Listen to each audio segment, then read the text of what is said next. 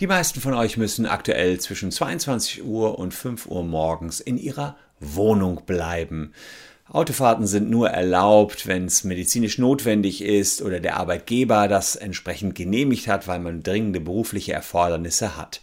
Und da kommt ihr natürlich auf die Idee, dass man sagt, ja, Moment mal, wenn doch meine Karre sieben Stunden in der Garage stehen muss, kann ich dann nicht etwa die Kfz-Steuer entsprechend auch reduzieren und zwar rund um 30 Prozent über den Daumen gepeilt, wenn doch 30 Prozent ich das Auto gar nicht nutzen kann. Das haben wir uns in diesem kurzen Video mal näher angeschaut.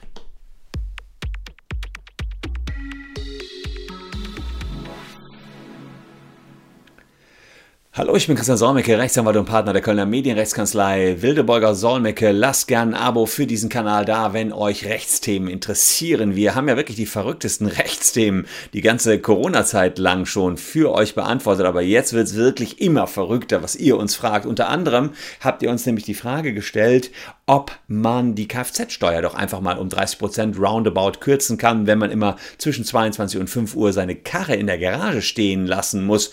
Bei uns in Köln ist es ja sogar so, 21 Uhr äh, ist da Ausgangssperre, kann ich nicht mehr rausfahren, es sei denn, es gibt dringende Bedürfnisse. Und da muss man rechtlich äh, etwas unterscheiden. Es gibt erstens die Bewegungsfreiheit und zweitens die Zulassung des Autos. Und die Ausgangssperre, die beschränkt zunächst mal eure persönliche Freiheit, euch überall hinzubegeben. Also das ist das, was jetzt hier an dieser Stelle beschränkt worden ist. Und nur mittelbar greift das natürlich auch da rein, dass ihr das Auto nicht mehr fahren könnt und nicht mehr ein bisschen cruisen könnt, wenn euch danach ist und ihr um drei Uhr morgens einfach mal wach werdet, nicht mehr einschlafen könnt und so ein bisschen rumdüst. Ob man übrigens im Kreisverkehr einfach so oft rumdüsen kann, wie man will, habe ich hier schon mal an anderer Stelle beantwortet. Jedenfalls wissen das alle Abonnenten. Es ist nur so, dass man eben äh, diese Möglichkeit jetzt nicht mehr hat. Man kann nicht mehr mit dem Auto fahren, man kann aber auch nicht mit dem Fahrrad grundlos rumfahren. Also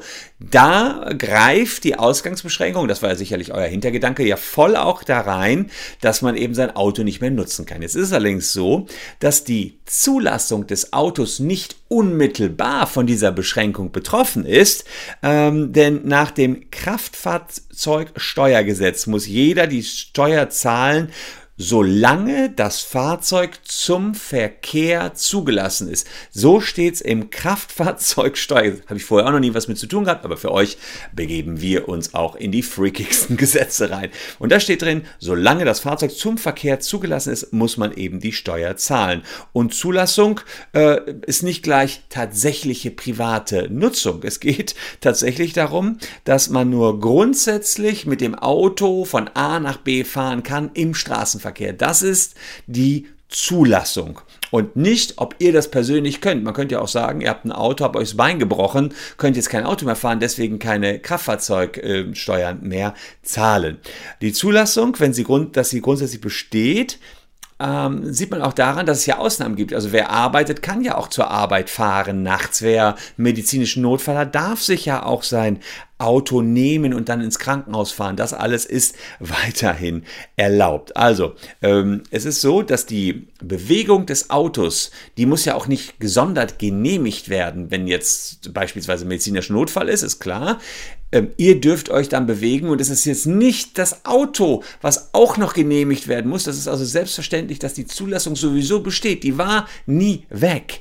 Ja, also versuchen wir das herzuleiten, dass man sagt, nee, die Zulassung ist euch nicht äh, entzogen worden. Auch wenn ich natürlich verstehe, dass euch das kickst. Kurzum, die Ausgangssperre, die schränkt euch als Person an, euer Auto aber nicht. Und die Zulassungsbeschränkungen ähm, sind eben ähm, nicht auf das Auto bezogen, beziehungsweise diese Beschränkungen der, der Freiheiten, sich zu bewegen.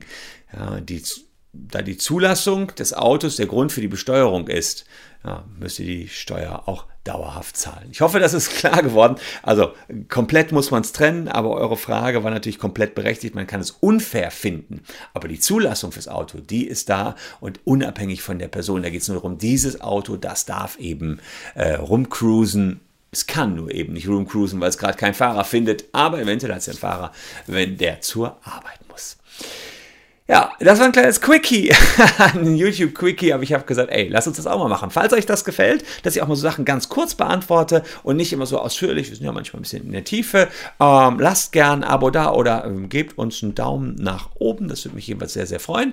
Ähm, und ansonsten nochmal der kleine Aufruf, haben wir letztens hier schon mal gemacht, wenn ihr einen Job sucht als Anwalt, als freier Mitarbeiter in einer Anwaltskanzlei, als IT-Systeminformatiker, als Referendar oder Rechtsanwaltsfachangestellte, dann schaut unten mal in die Caption da seht ihr unsere Jobangebote. Und äh, natürlich hier wie immer noch zwei Tipps. Diese beiden Videos dürften euch auch noch schmecken. Würde mich freuen, wenn ihr da noch reinschaut. Danke fürs Zuschauen. Tschüss und bis morgen.